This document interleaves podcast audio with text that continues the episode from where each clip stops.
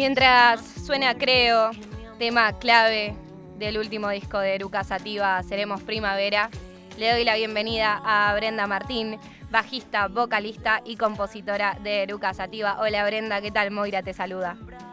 Hola Moira, ¿cómo estás? Yo muy bien, espero que vos también. Gracias por recibirme y recibir a Eruca en este espacio. No, muchísimas gracias a vos. ¿Cómo, cómo está tu día? ¿Cómo está tu mañana? Eh, bien, bien. Eh, se me dieron un poco vuelta eh, las cosas, pero empecé con mucho entusiasmo, me levanté súper temprano, tipo siete y media, porque a las ocho pasaban a buscar ya un par de equipos para, para llevar al lugar en donde vamos a hacer el streaming este fin de semana. Así que bueno, volver a sentir como esa emoción de, de levantarme súper temprano, de preparar todos los instrumentos, anoche me quedé hasta tarde limpiando los bajos, cambiando las cuerdas, ¿viste? Esa cosa de la gira que tanto extraño, eh, la, volví a sentir, así que arranqué re lindo el día. ¿Te gusta esa previa de preparar los instrumentos, todo lo que van a llevar prolijo? Sí, sí, sí, re lindo. Re lindo. Aparte, cuando ya perdí la costumbre de hacerlo, porque hace un montón que no viajamos, que no giramos, eh, la verdad que se siente re bien. Es como tengo toda una ilusión así para que llegue el fin de semana y volver a encontrarme con Gaby Lula, ¿viste? Y, poder tocar, que hace tanto que no nos vemos. Así que, bueno, con toda la, energía ahora y las expectativas puestas en eso. Estamos escuchando, creo, una canción que ya tiene una versión que hicieron, por ejemplo, una, una banda de Brasil. ¿Cómo surgió eso? Sí, qué emoción. Fue tan emocionante escucharla cantada en, en otro idioma y, pensar que, que se han sentido así identificados, identificadas, identificadas eh, eh, quienes están en esa banda para, para hacerla. Creo que mm, me contó Lula, se pusieron en contacto con Lula, que eh, la chica que forma parte de la banda eh, es de Córdoba, pero está viviendo en Brasil hace varios años, entonces como que el link fue por ella, ¿viste? Ella conocía la banda, les hizo escuchar a sus compañeros, les gustó y, y bueno, decidieron como versionarla. Así que una emoción total. Justo en esos días también nos llegó una grabación de un de una persona de, no me acuerdo, pero muchos años, así tipo 85 años, que nos contaban con un mensaje re emocionante que él a sus nietos le cantaba, digamos, la canción en una versión como re de corazón, viste, como muy interpretada, así como muy, muy diferente a lo que es la canción, pero que, bueno, conservaba como la esencia. Así que creo esa semana nos hizo soltar un par de lágrimas de, pensar que, la canción ya está viajando y está por ahí imprimiéndose, viste, en, almas de otras personas. Es como re groso eso. Recién cuando vos dijiste era una canción clave del disco, como que la pensé literalmente así a, la, a lo que dijiste, digo, sí es cierto que es como una clave como quien utiliza la palabra clave como un código de acceso, viste, a, algún lugar.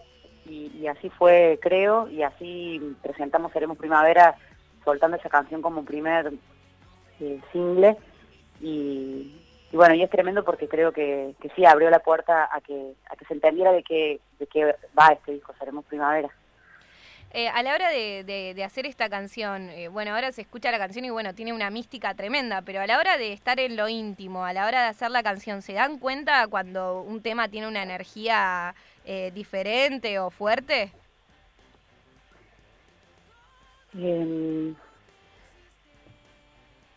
Sí, a veces, eh, a veces no en la primera, es, distinto, no es siempre igual. Me estoy acordando como el caso de, canciones que en la primera vez, viste, que, que o que la tocamos, o que... Mm, o, que la escucho, porque por ahí hay una composición que trae Lula, o pasa a mis compas también al revés, o con algo que traigo yo, por ahí no, no nos damos cuenta como en la primera escucha, eh, y sino que después empieza como a tomar otra dimensión y decimos, ah, no, que pero acá pasa algo, ¿viste? Cuando lo vamos haciendo como que nos empieza a emocionar. Y, y otras veces nos ha pasado que de estar zapando empieza a sonar algo que decimos, ah, acá pasa algo, o sea, como que es instantáneo, ¿viste? Eh, con Creo me pasó como así medio a, nivel personal, digamos, eh, que cuando lo hice a mí me gustó, me parecía que tenía algo.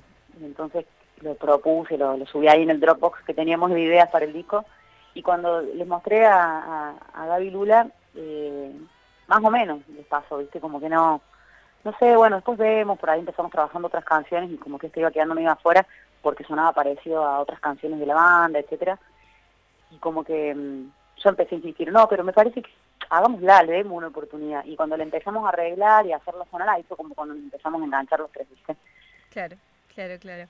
Y en cuanto a Carapazón, ¿cómo, cómo es esto de, este, este fallido de Caparazón, Carapazón? ¿Cómo surge esa canción? Bueno, eh, Carapazón es una canción que eh, fue una de las primeras que trajo Lula cuando estábamos empezando a hacer el disco, cuando todavía no habíamos entrado al estudio, se llamaba Ponjo, me acuerdo. Y nos encantó siempre, desde la primera vez que la trajo dijimos, ah, qué linda, bueno, esta está buenísima, la vamos a trabajar. La había traído así en la guitarra, como cuando ella la toca, viste, las entrevistas, que agarra la guitarra y la toca, bueno, así, con ese, con ese espíritu. Eh, tal cual nos encantaba. Es una de las canciones que pensamos, bueno, esta va a ir al disco. Y no tenía letra, y cuando la empezamos a arreglar en el estudio, eh, eh, Lula dice, siento que esta canción ah, es para Julia, habla de, habla de Julia, habla de, de los hijos, etcétera, etcétera, y, y no le encontraba la forma de escribirla, así que la estuvimos procesando un montón. Yo estuve tratando de ayudarle, eh, escribí mil cosas para la canción, pero no enganchaba hasta que ella en un momento como que se destrabó y escribió eh, esas primeras estrofas con, eh, con empezó a escribir el estribo, qué sé yo, y ya como que se, encaminó. Y, y bueno, también un poco pensando también en, eh, en, esta relación con nuestros hijos, digamos como que terminamos de darle forma y buscarle las sonoridades para que la canción tuviera algo así como de la infancia lúdico, tiene como ese look eh, con el que empieza que es bastante torpe al lado de las otras cosas digitales que hay en el disco, como también a propósito, ¿no? Eh, buscándole esa sonoridad que transmitieron también de lo que de lo que hablaba la canción. Y, y es una canción que eh, también no le dábamos como tanta, o sea, nos gustaba, pero al momento de estar pensando como los cortes, cuando todavía ni siquiera tenía las letras, cuando íbamos escuchando cuáles serían las cuál sería la primera canción que mostraríamos, eh, yo me acuerdo de haber escuchado toda una pasada del disco, todavía sin letras ni nada, sin una de las maquetas que hicimos en un micro de gira, no sé, viajando en dónde, y cuando escuché esa canción digo, uy, esta canción debería ser el, el, corte, como que no le damos mucha bola. Y, y, al chico le empezó a pasar lo mismo, eh, al chiques. Y, bueno, lo empezamos a hablar también, así que como que al momento de salir con Creo pensamos, bueno, después eh, salimos con seis y después salimos con Carapazón, como que eso lo pensamos todos juntos, como que nos parecieron que eran tres canciones muy importantes del disco. Eh, podría haber sido que salíamos con Carapazón, digo, no es que, viste, nunca tuvimos como entre esas canciones ponerle planos de importancia, eran como nos parecían que eran re revesas las tres y, que decían un montón de cosas. Así que bueno, Carapazón también tuvo su historia larga de, de idas y venidas, pero siempre sentimos que era una canción eh, profunda. Y, al principio hay eh, una niña susurrando eh, al principio. ¿Quién, es? Es Juli. Juli, ahí va. Sí, el hijo de Lula, eh, que fue como súper también mágico eso, porque que estaba un día, bueno, un día cae al estudio y dice, miren lo que tengo que grabé esto, y cuando lo escuchamos dijimos, sí, tiene, después vimos en qué lugar de la canción iría y está buenísimo para que para que estuviera al principio. Eh, porque dice que se estaba durmiendo y él vino a la mañana a despertar y, le dijo así, tal cual, le dijo ese así. Eh, ¿Cuándo va a ser primavera? Eh, entonces él dijo, ¿cómo que dijiste decirlo de nuevo? De nuevo, estamos en plena grabación del disco y fue como que, no sé, el disco, seremos primavera, fue como que vino y lo dijo tan tiernamente que fue algo, y se le hizo decir de nuevo y lo grabó en ese momento, y, bueno, lo trajo al estudio y eh, me pareció que estaba re hermoso para que, para que fuera la intro de la canción, de paso como que se convierte como en una llave también, ¿no? Que ayuda a que las personas entiendan que, está, que es una canción que está dedicada a la niñez. ¿Cuándo va a ser primavera? Qué bonito, qué bonito. Em, y en tanto, dicen hijos e hijas, perdónenos, hemos fallado por ser eh, tan débiles. Em, también, eh, eh, ¿cómo, ¿cómo surge esta canción y este, y este pedir perdón a, las nuevas generaciones?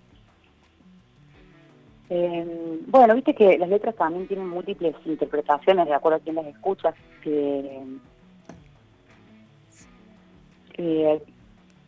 digamos, no sé cómo la, eh, cómo la habrás interpretado, pero seguramente que está bien. A mí a veces me parece que, bueno, canciones son como más eh, directas o obvias, e incluso así quizás no, porque por ahí Carapazón, yo que estoy hablando ahora de que habla de niñez, de que está dirigida a Juli, que Lula se inspiró en él, etcétera pero capaz otra persona la escucha y le hace pensar en su pareja, o le hace pensar en su madre, o le hace, ¿me entendés? Entonces, que bueno, ahora nos vamos a dar la licencia de, hablar de las canciones sin quitarle la mística porque no la van a perder, por parte.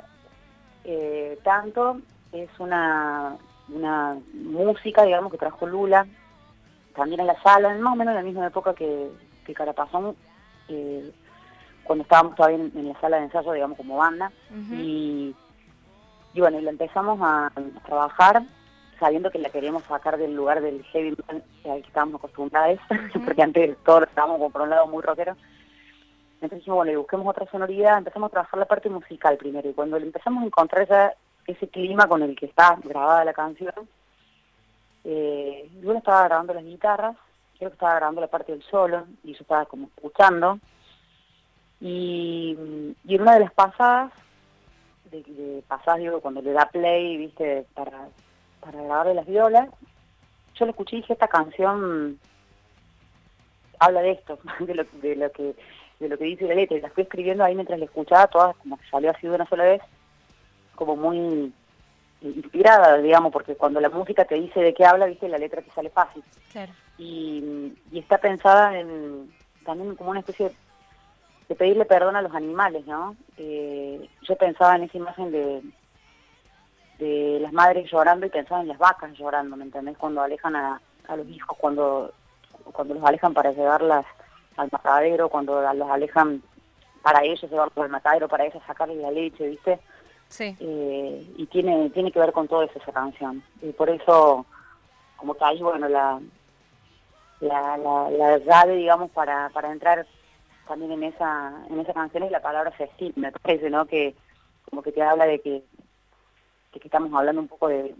Un poco no, estamos hablando 100% de, de eso, ¿no? De tomar conciencia con que con el maltrato animal, con lo que venimos haciendo, con la explotación de otros seres, como pensando que son interiores a nosotros, pedirles perdón, ¿viste? Porque realmente es una especie de comodidad en la que estamos instalados, instalados, en la que está instalada la humanidad, eh, de, no querer abrir los ojos a ver que la realidad es esa, como que las cosas tienen que ir para ahí, porque mm, ya tenemos como los, los recursos eh, para empezar a cambiar la forma de, vivir, de alimentarnos, de producir, digamos. Eh, tenemos la inteligencia para hacerlo, lo que falta es salirnos de este capitalismo tremendo en el que estamos y tratar de, llevar las cosas hacia otro lugar. O sea, no, no es que todas las personas hoy podemos decidir qué tipos de productos usamos, consumimos, pero mm, si, si gran parte de la población hace eso y, los, los gobiernos, los poderes, las empresas, que son quienes van comandando, digamos, lo, eh, el, consumo, digamos, de la gente. Aspiran a ir hacia esos lugares, o lugares donde pensemos en el planeta, en, las energías renovables, en utilizar, digamos, recursos eh, que, se, regeneren, ¿no? que solo produzcan desechos y contaminación. O sea, puede llegar a todos, a todos los lugares, a todas las personas. Eh, y también hablando de que, no te digo que quiero que todo el, planeta haga lo mismo, pero sí que quizás con que gran parte de la población haga eso, está bien. Y lo más importante de todo me parece que es que en realidad las personas hagamos las cosas con conciencia. Porque no te digo que no es una persona que puede ir y pescar con conciencia de lo que está haciendo y que se coma sus peces y que gente que vive en otras condiciones que no son en las ciudades tengan ganas de, de cazar. Pero es distinto, digamos, hacerlo con conciencia que hacerlo, digamos, para alimentar una industria muy, muy despiadada, ¿viste? Claro. Sí, sí, sí, sí, totalmente. Em, preguntarte si, bueno, Eruca Sativa eh, es una banda que ve a la canción y a la música como una herramienta de transformación social también. ¿Pensás que eso se fue eh, acrecentando a lo largo de los años? Eh, ¿Lo fueron creando entre ustedes juntos y creciendo y teniendo esta concepción? ¿O desde el principio se planteó así? No, desde el principio se plantea así. El tema eh, Para Nadie, que es el primer tema del disco La Carne, que es nuestro primer disco, eh, dice, eh, no quiero ser otro error en el sistema que impera, ¿me entendés? O sea, es como que ya habla como bastante directamente desde el primer disco. entonces, me parece que mm, lo que fue pasando es que también aprendimos a comunicarnos mejor o no, o estamos en un proceso de aprendizaje de, comunicar de otra manera o con más claridad las cosas y también de que estamos más alineados eh, nosotros, nosotros en, en, cómo pensamos, en cómo sentimos y nos animamos más a hablar, digamos, por, por el estrés, digamos. Cuando nos conocimos no, no nos conocíamos tanto, entonces eh, no tenía tanto peso quizás eh, la forma en la que hablamos porque tuvimos épocas, ¿viste? En la primera época me acuerdo que cuando nos dábamos entrevistas como que intentamos que uno hable pero que los tres estemos representados por lo que decía o que qué sé yo, íbamos para todos lados los tres y como que de golpe en un momento dijimos, no, cada uno es quien es, cada uno que diga lo que quiera y, que piense como sea y como que nos empezamos a reconocer como individuos y bueno, y después la última etapa fue decir, somos individuos pero estamos como acompañándonos en, la vida, en, un montón de cosas, pensamos eh, muy parecido y nos vamos como también alimentando entre nosotros de las... De, las cosas que pensamos, con las charlas que tenemos, con la cantidad de horas de viajes, de filosofada, de un montón de cosas, entonces, creo que eso es lo que también se va notando más en los discos, que estamos como más, más juntos a lo largo del tiempo, porque también nuestra relación se ha ido profundizando. Entonces es más fácil, porque yo sé, eh, cuando escribo, sé con qué van a estar de acuerdo Gaby Lula, Lula cuando escribe sabe con qué vamos a estar de acuerdo eh, nosotros, no es que hay que ni pedir permiso ni estar pensando, sino que ya es como una conexión como más profunda que hay también. Claro, claro, claro. Y habla, recién mencionaste, bueno, viajes, fechas, encuentros. Em, si yo te digo, cerrás los ojos, Brenda, y estás tocando en tal fecha, eh, a, ¿con cuál, a cuál te imaginas? ¿De qué, ¿A dónde te gustaría volver a tocar que decís, wow, increíble este lugar? Mira, cuando me dijiste cerrar los ojos, que los cerré, eh, y me dijiste los viajes y me imaginé un lugar, lo primero que me imaginé fue algún lugar eh, en el norte, no sé, supongo que será en Salta, no me imagino un lugar de, de verdad, sí, me imaginé como esa sensación de estar en un lugar de tamaño, un tipo pub, ¿me entendés? Eh, eso me imaginé. Eso extraño, como la gira en la que llevamos, viste, por tres, cuatro ciudades tocando en en lugares no muy grandes, estamos con la gente, y toda la experiencia, viste, de a la tarde salir, conocer el lugar, pasear, estar con la gente, no sé, ir, todo el sonido, ir tocar en, ese tipo de, giras, me imagino, eso me encanta, es lo que más me extraña. Qué lindo, qué lindo. Y en la canción, por quienes vendrán, hay como un sonido medio de madera, eh, ¿de qué, de, te acordás más o menos eh, ese sonido de, qué es? Sí, la mesa de, eh, del estudio la mesa donde están puestas las compu, ¿viste? Sí. sí, sí, sí. Dijeron, bueno, vamos a utilizar este sonido. Sí, pues dijimos, grabemos algo así, tipo madera, ¿viste? Me, me suenan maderas. Y dijimos, bueno, ponemos el bombo, el aro, el pacho, bueno, lo hacemos acá, algo así. Bueno, bueno, grabemos eso, ¿viste? ¿Para qué lo vamos a rebuscar tanto si hay un micrófono? Eh, así que es eso. Buenísimo, buenísimo. Y en la canción Cauce, ese minuto y medio instrumental, ¿cómo pensaron ese momento? Eh, ah, ese track, Cauce, es una guitarra, Guitar Sync se llamó durante mucho tiempo, eh, que la grabó Gaby cuando estábamos haciendo Barrio Fauna. es una idea, digamos, que no entró en Barrio Fauna, eh, y que nos encantó y lo usamos durante toda la gira de la presentación de Barro Fauna, lo usábamos como introducción a Son Polvo, o sea, en todos los shows en vivo poníamos, era como un descanso en el show, ¿viste? Disparábamos eso grabado y después eh, reacomodábamos el escenario y entrábamos a tocar Somos Polvo. Eh, así que es una música que nos acompañó durante un montón de tiempo girando y queríamos que en el disco este hubiera un momento de algo instrumental y nos pareció que estaba bueno incluir ese track que, nos parece hermoso y que mm, no había tenido lugar en el disco anterior. Y además porque es una composición de Gaby que lo toca él y le da como esa justamente introducción, es el cauce, digamos, para llegar a Seis, que es una canción que para mí como, bueno, es la canción de Gaby del disco, es una canción que la él la compuso, trajo así, la tocó en la guitarra y después solo la, como que la arreglamos, la hicimos como la producción sonora, digamos, pero eh, es una canción que él trajo de punta a punta y es la primera canción completa que, eh, digamos, musicalmente que trae Gaby. Eh, siempre por ahí, eh, digamos, componemos pero por ahí Gaby tira la melodía del estribo o, arreglos o cuestiones armónicas, pero nunca dijo, che, agarro la guitarra y compongo una canción. Y hizo varias, digo, algunas otras no entraron, ya en algún momento seguramente completaremos esas ideas que quedaron afuera, porque quedaron muchas cosas fuera de, Primavera, que no quedaron afuera porque no nos gusten, estaban re buenas también, pero como que en un momento dijimos, bueno, ya sacamos mi disco porque si no, no lo terminábamos más. Y, así que, eh, digo, seguramente ya también alguna otra canción de Gaby escucharán más adelante, son composiciones re lindas. Aguante, aguante. Y una más respecto a las canciones eh, de nerdeadas, básicamente. Eh, la canción 6 en un momento es como que eh, queda en acapela la voz, sin ningún, solo, o sea, en acapela. Eh, preguntar cómo, cómo fue esa decisión de decir, bueno, solamente va a quedar la voz en este momento.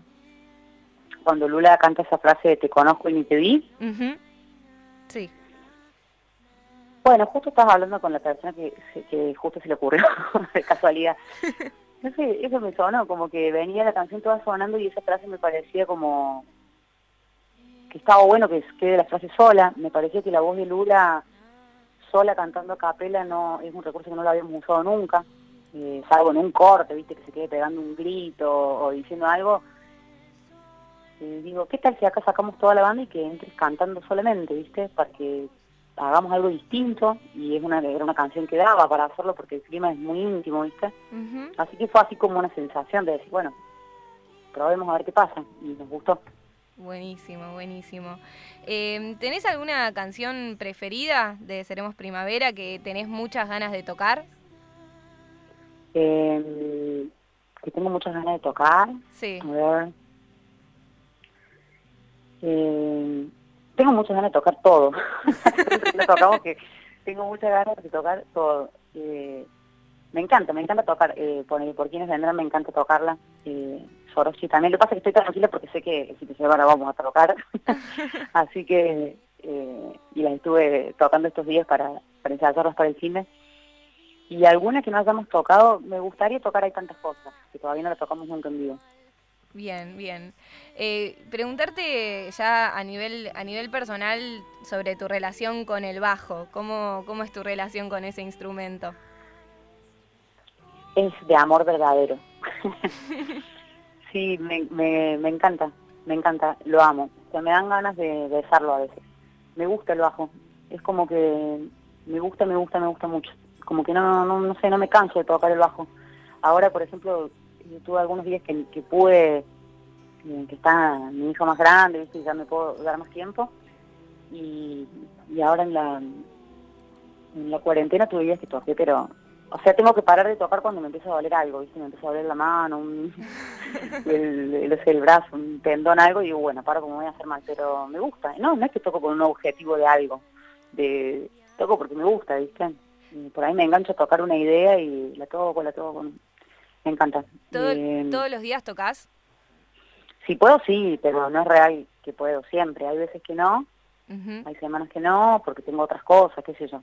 No sé, la semana pasada me estuve mudando con él, estuve como una semana sin tocar y, y extraño, como que me empieza a hacer falta, ¿viste? Eh, Pero si puedo, aunque sea un ratito, lo agarro todos los días. Pero me gusta cuando tengo esos tiempos largos, ¿viste? Por eso también me encantan las giras. En las giras cuando nos vamos y últimamente que estábamos re top y nos vemos cada uno a su habitación porque por ahí teníamos que teníamos una habitación cada uno eh, yo me iba eh, a la habitación a tocar el bajo para variar digamos. Eh, y nada y me gusta qué sé yo no sé no me canso nunca de tocar. Muy bien muy bien. Eh, preguntarte también sobre la foto que sacó Nora Lezano eh, le dieron total libertad o ustedes ya tenían una idea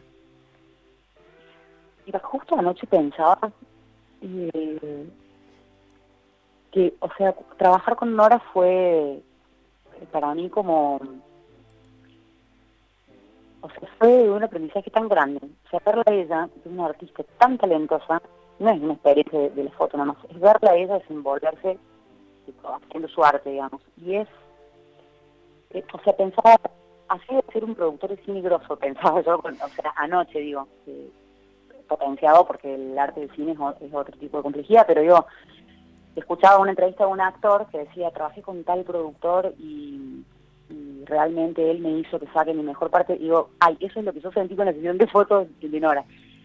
Eh, o sea, trabajó con una seguridad y con una eh, con una intuición, con una espontaneidad, improvisando, digamos, y, yendo hacia donde su intuición le dice, con un profesionalismo y una concentración increíble. Eh, nada que ver lo que habíamos pensado con la foto que quedó en el disco. Eh, habíamos pensado inicialmente para la foto de la tapa del disco, las fotos que sacamos ahora para, para el streaming, que estamos como colgados, como haciendo como unos capullos, unas crisalias, digamos. Y fíjate que la tapa del disco no tiene nada que ver con eso. O sea, decime cómo no les llegó de una foto a la otra, no sé. No, pero me imagino que la energía... ¿Cómo? No, que me imagino que también la energía que transmite a ustedes también los pone en ese modo para ser fotografiadas también. Sí, sí, totalmente. Y además es como una cosa milimétrica, ¿viste? Se te acercaba y te levantaba un poquito el dedo, te daba vuelta un poquito la cara y te dice, te quedas ahí. te quedar tipo estatua. Después cuando veíamos la foto no podías creer, porque aparte como que capturó o captó también eh, eh, la, como tipo la transformación de Lona. A nosotros nos encanta. Y las primeras fotos que habíamos sacado de ella que fueron las que sacamos un creo. Y esas ropas las eligió la vestuarista que ellos eligió. Eh, y que cuando las vimos dijimos, claro, nosotros pusimos esas ropas grandes, no sé, con las camperas cruzadas, unas cosas rarísimas. Y cuando vemos la foto que ella nos la muestra ahí, y dice, nada, y nos muestra una foto en blanco y negro, parecíamos eh, gauches, somos, como, como gauchos o gauchas, y ella no, no, dice, ah, es cierto, sí, como que ella no, es que lo hizo a propósito, sino que, que, era todo genial, ¿me entendés? Porque nos llevó a un lugar estético donde para nosotros representó súper bien eh, lo que la música representaba, ella ni siquiera sabía que íbamos a salir con el tema creo, ¿me entendés? Eh, y ahí como que nos cerró todo, porque dijimos, bueno, cuando hay ese, esas cosas que son como, que, suceden por algo, que son medias mágicas, eh, me parece que las cosas como que cobran sentido y, y ya las encaramos con, con total seguridad. Hermoso. Bueno, Brenda, muchísimas gracias por, por esta charla, por este tiempo que te hiciste eh, en esta mañana pandémica. Em, preguntarte con qué canción tenés ganas de que cerremos eh, este, este, esta charla y después eh, una recomendación para pegarle a ese tema de lo que sea. Que digas, bueno, va bien que escuchemos esta canción de Eruca y después este tema de el artista que quieras, de, internacional, nacional, lo que estés escuchando, lo que, o, que, hayan eh, escuchado durante la grabación. ¿Algo que hayan escuchado durante la grabación o cualquier cosa? No, cualquier cosa, cualquier cosa. Eh, bueno, puede ser del disco, eh, a mí me gusta escuchar Baba. Baba, bien.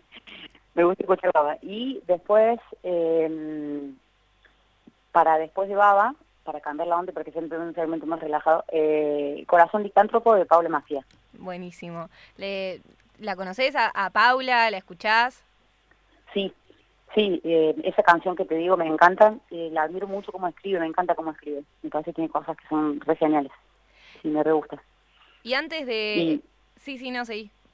No, digo, y sí nos conocemos, hemos compartido, hemos tocado juntas, eh, eh, juntes, digamos, con Eruca y con ella. Eh, en la campaña por la legalización del aborto estuvimos... Eh, este año fue. Que pasa es que fue hace un montón, pero fue este año. sí, ya los tiempos uno los tiene medio, medio raros. Y también antes de escuchar Baba, eh, preguntar por qué te gusta esta canción. Me gusta, me gusta como suena y me gusta... Mm, me gusta cómo suena, me encanta escucharla porque me gusta al oído, digamos, me gusta cómo suena. Mm. Y, la letra me parece como un poco eh, premonitoria, digamos. Muy bien, muy bien. Bueno, Brenda, muchísimas gracias por esta conversación. Entonces, ¿se viene show en streaming? Sí.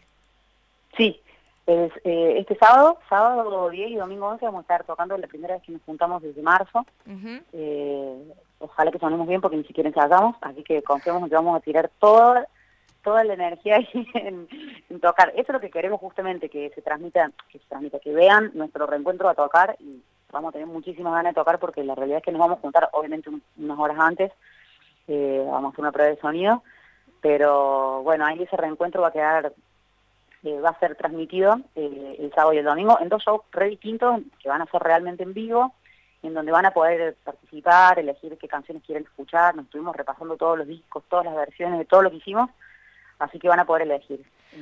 Y en el momento, ¿cómo, ¿cómo es el tema del repertorio, de, que elige el público también?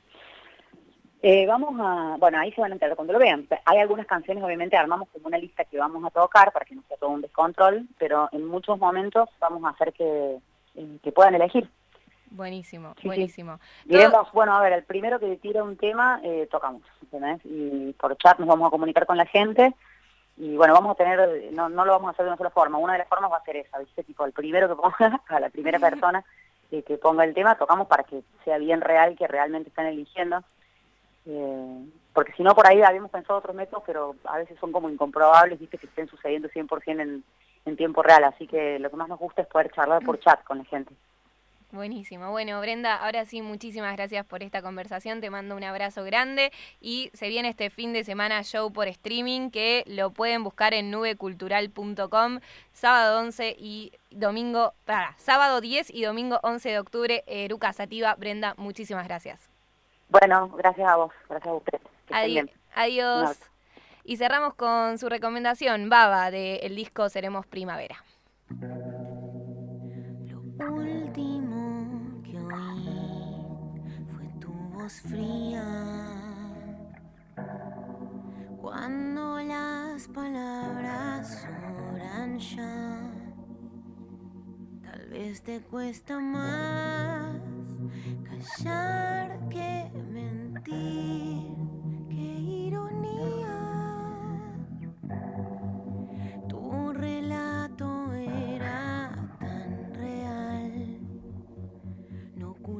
al destino.